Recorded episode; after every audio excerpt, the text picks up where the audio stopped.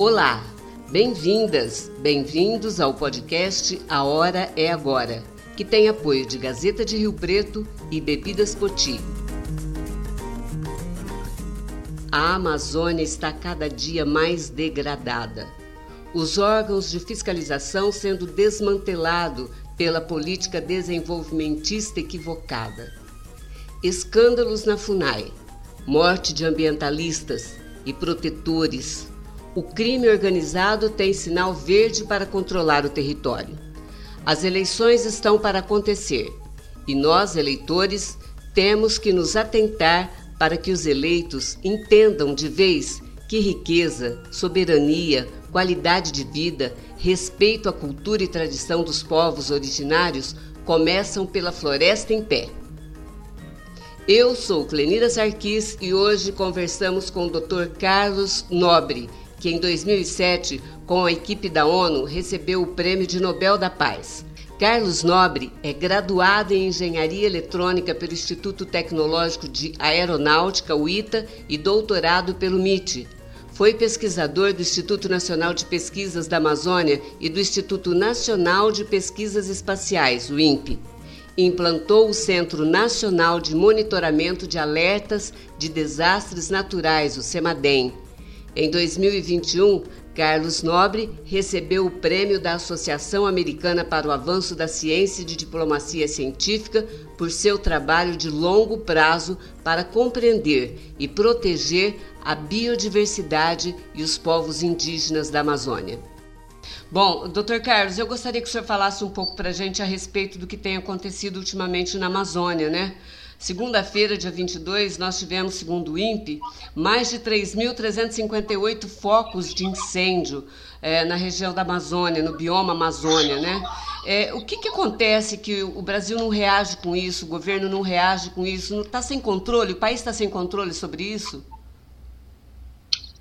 Olha, já há anos uh, o país está sem controle sobre isso, pelo menos no, nível do governo federal e alguns governos estaduais na Amazônia e, e de fato, é, climaticamente falando, nós estamos na estação seca, agosto e setembro são os meses de um maior número de queimadas e essas queimadas normalmente são tanto uh, abertura de novas áreas, quando se desmata em maio, junho, ju julho e depois deixa-se secar aquela floresta derrubada por alguns meses antes de botar fogo. Então, uh, agosto setembro são os meses, normalmente, em todo o sul da Amazônia, com o, o maior número de, incêndios. Agora eles estão explodindo, os incêndios de agosto estão explodindo. Uh, a estação seca está normal, não é uma super seca, quando tem uma estação seca muito uh, forte, aumentam os, os incêndios, uh, os incêndios propagam com mais facilidade, mas não, esse ano está uma estação seca normal. E, então, esse número enorme, recorde de número de queimadas na Amazônia, está é, indicando claramente que é, os desmatamentos foram muito altos. A degradação florestal também está crescendo muito na Amazônia e é, é possível é, estimar, ou, ou, pelo menos é, tentar uma explicação que vai ser necessário um tempo muito maior para estudos científicos explicarem que eh, em anos de eleição, tanto municipais quanto eh, estaduais e federais, às vezes acontece um aumento do desmatamento, quando, principalmente quando o, o, crime ambiental, que é o que controla a maior parte dos desmatamentos e queimadas na Amazônia, o crime ambiental é, teme que um novo, eventual novo governo possa é, passar medidas de contenção, um controle efetivo do crime, diminuição do crime, diminuição dos desmatamentos, das queimadas. Então, como existe um risco de haver uma mudança eh, governamental em nível federal, principalmente, mas também em alguns estados em nível estadual, eh, aí há um, um, um aumento do, dos desmatamentos e das queimadas. Então, é isso, é, logicamente, nós temos que esperar uh, passar todo esse período para fazer análises científicas rigorosas. Mas isso pode ser sim o que está explicando esse, essa explosão do número de queimadas. Temos que esperar um pouquinho o número de desmatamentos para saber se esse ano foi igual no passado, maior. Uh, então, mas provavelmente essa é uma explicação que, que, que vai demonstrar bastante validade. Bom, doutor Carlos, então a gente, é, o que é, foi feita uma pergunta para um candidato à presidência da República, o que, que o agro tem a ver com o meio ambiente. Pelo que o senhor está explicando para a gente, tem tudo a ver, né? Porque o desmatamento maior que existe na Amazônia hoje é feito pelo agronegócio, além dos Olha, ilegais. Não, não, não tem, acima de 95% dos desmatamentos são crimes ambientais, são contra a lei, e cerca de 40% a 45% são é, grilagem de terra, de terra pública, uh, invasão de terras devolutas, invasão de unidades de conservação, invasão de territórios indígenas. Então, isso é um controle do crime ambiental. É, também uma parte é, dos desmatamentos se deve à mineração ilegal. É, agora, os outros, a maior parte dos desmatamentos são em propriedades rurais do, do agronegócio, a maioria de grandes fazendas, nos últimos anos, a maior parte dos desmatamentos são em grandes propriedades agrícolas, não na agricultura familiar, e, e são ilegais. São desmatamentos, por exemplo, na reserva legal, em áreas de proteção permanente. É, então, é, é vamos dizer assim, é, é, é, é tem tudo a ver com a expansão do agronegócio, em grande, em grande parte uh, iniciando com crime, né? iniciando com ilegalidades de fazer o desmatamento é, acontecer em áreas que não poderiam acontecer, reservas legais, áreas de proteção permanente e principalmente é, grilagem de terra, invasão de, de, de, terras indígenas, unidades de conservação e terras devolutas. Então, é, é assim, vai acabar essas áreas chegando na mão do agronegócio, principalmente do, das grandes propriedades rurais, sim, esse tem sido o método que o crime ambiental utiliza. O crime ambiental virou um, um modelo econômico. Né? A grilagem de terra, por exemplo, é para é, fazer é, uma fazenda pecuária. 90% dos primeiros desmatamentos são para pastagem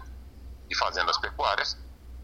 E é, eles desmatam, grilam uma área, desmatam, queimam, plantam gramíneas, levam o boi e depois vendem no mercado negro de, de fazendas pecuárias. E aí o, o agronegócio da pecuária se expande e depois vira uma briga política é, no Congresso Nacional para legalizar essas áreas e esse setor tem ganho o jogo, porque eles têm conseguido é, repetidamente a legalização de áreas que foram griladas, desmatadas ilegalmente, mesmo as propriedades rurais é, que desmatam áreas de, de, proteção permanente ou reserva legal, depois eles conseguem perdoar o, o, os crimes, perdoar as multas e, e, legalizar todo o desmatamento feito de forma ilegal.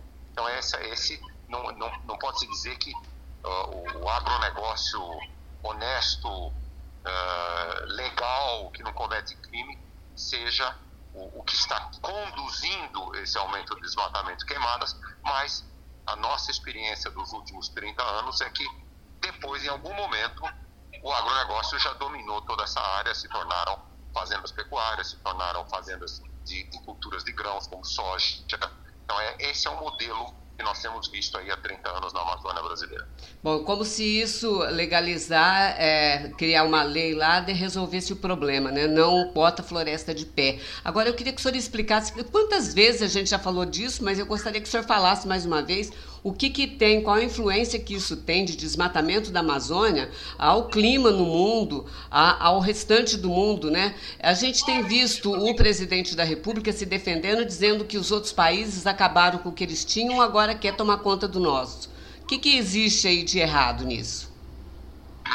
Bom, primeiro que não, não existe nenhuma uh, verdade científica nessa frase, porque quando a gente olha o desmatamento de biomas, é, por exemplo, no hemisfério norte, dos países que hoje são muito desenvolvidos na Europa, na América do Norte, é, Estados Unidos, Canadá, é, olha, nos Estados Unidos, os desmatamentos pararam é, de acontecer em 1910. A partir de 1910, aquele modelo do Velho Oeste, né?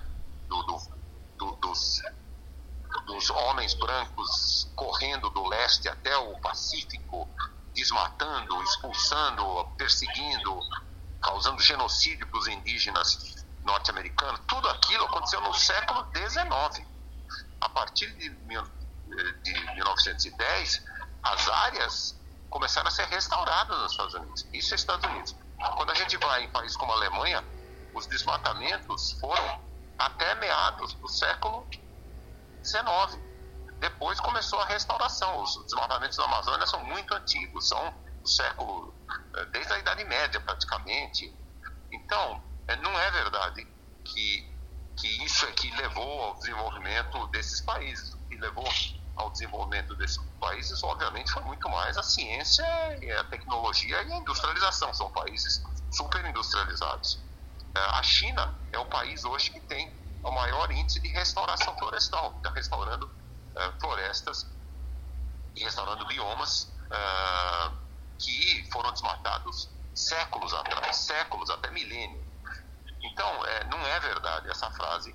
É, é, é, o desmatamento só está aumentando nas florestas tropicais, né? na Amazônia, na África, no Sudeste Asiático.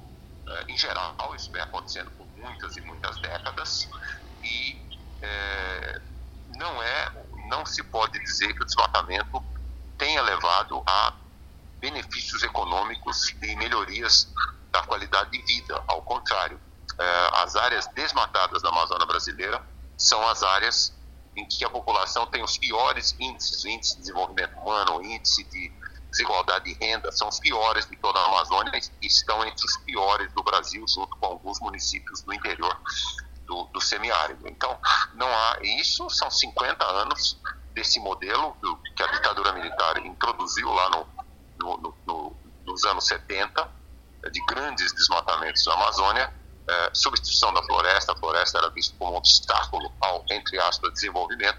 Esse modelo é um modelo totalmente fracassado do ponto de vista socioeconômico. Ele beneficia alguns grupos é, muito relacionados com o agronegócio, principalmente grandes proprietários de fazendas da pecuária, uh, de grãos como soja, mas isso é um benefício a um número muito pequeno de brasileiros. Bom, e como é que o senhor vê, assim, por exemplo, a gente tem visto também que além do desmatamento, tem havido por lá, assim, a, é, garimpeiros ilegais, fazendo, praticando todo tipo de crime, o tráfico parece que também já tem uma grande influência na Amazônia, isso, quer dizer, torna o lugar cada vez mais perigoso e com menos é, possibilidade de proteção do próprio país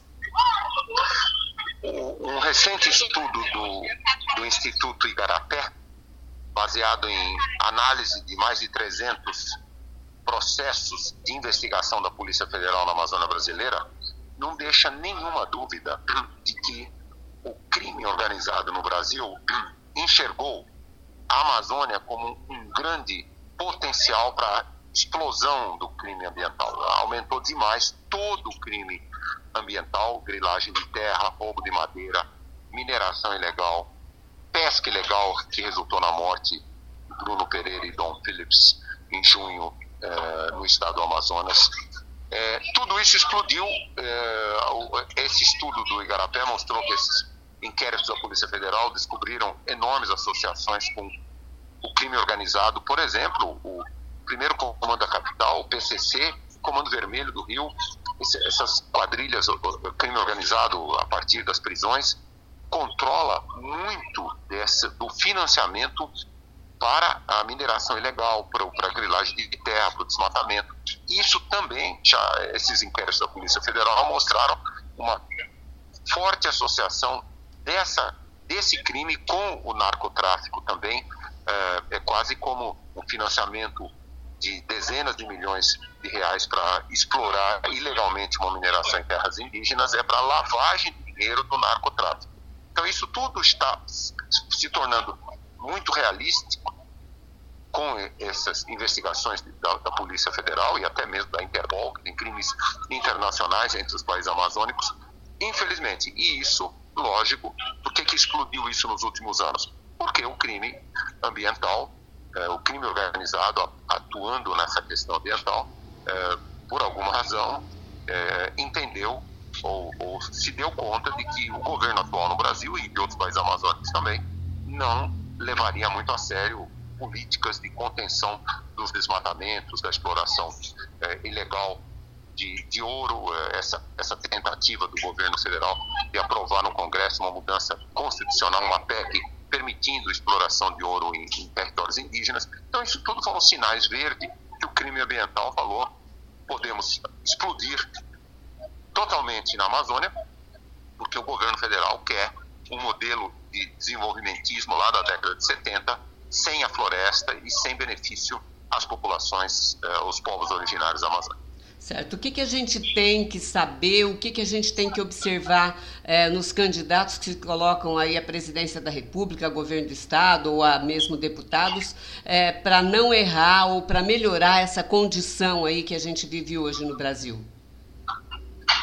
Olha, o primeiro aspecto importante tem que ser é, tem que ser políticos que, que queiram de fato é, é, reforçar, estabelecer políticas de Estado, não políticas de governo, políticas de Estado permanentes, políticas de Estado que possam combater o crime ambiental em toda a Amazônia. Uh, então esse é um aspecto muito importante e também prestar muita atenção, porque é, muitos desses políticos, principalmente deputados, uh, candidatos a, de, a, deputado federal, a deputado estadual, eles é, vendem uma imagem de que é, essas políticas levarão à melhoria da condição socioeconômica das populações, dos eleitores.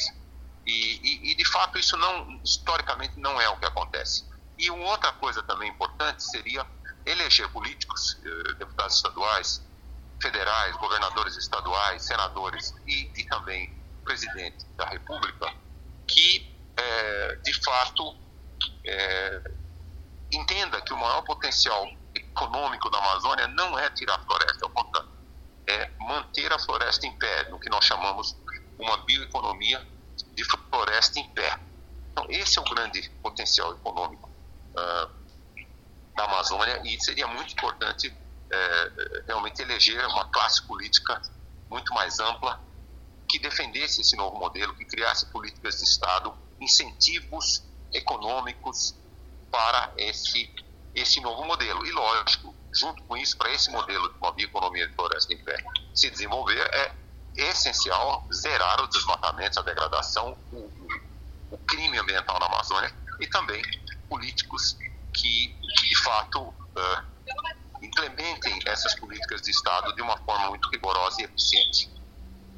Certo, acabar com esse negócio, né? Por exemplo, a gente viu essa semana um, um, a semana passada, vamos dizer assim, né? Porque nós já estamos hoje aqui. Eu estou conversando com o senhor no aeroporto, não sei de onde, mas o senhor está para pegar o avião, vou ser bem rapidinha. É, a gente viu é, o comandante da, da, o presidente da Funai é, proteger uma pessoa, né? O seu Marcelo Xavier, proteger uma pessoa que estava fazendo arrendamento de terra indígena no Mato Grosso.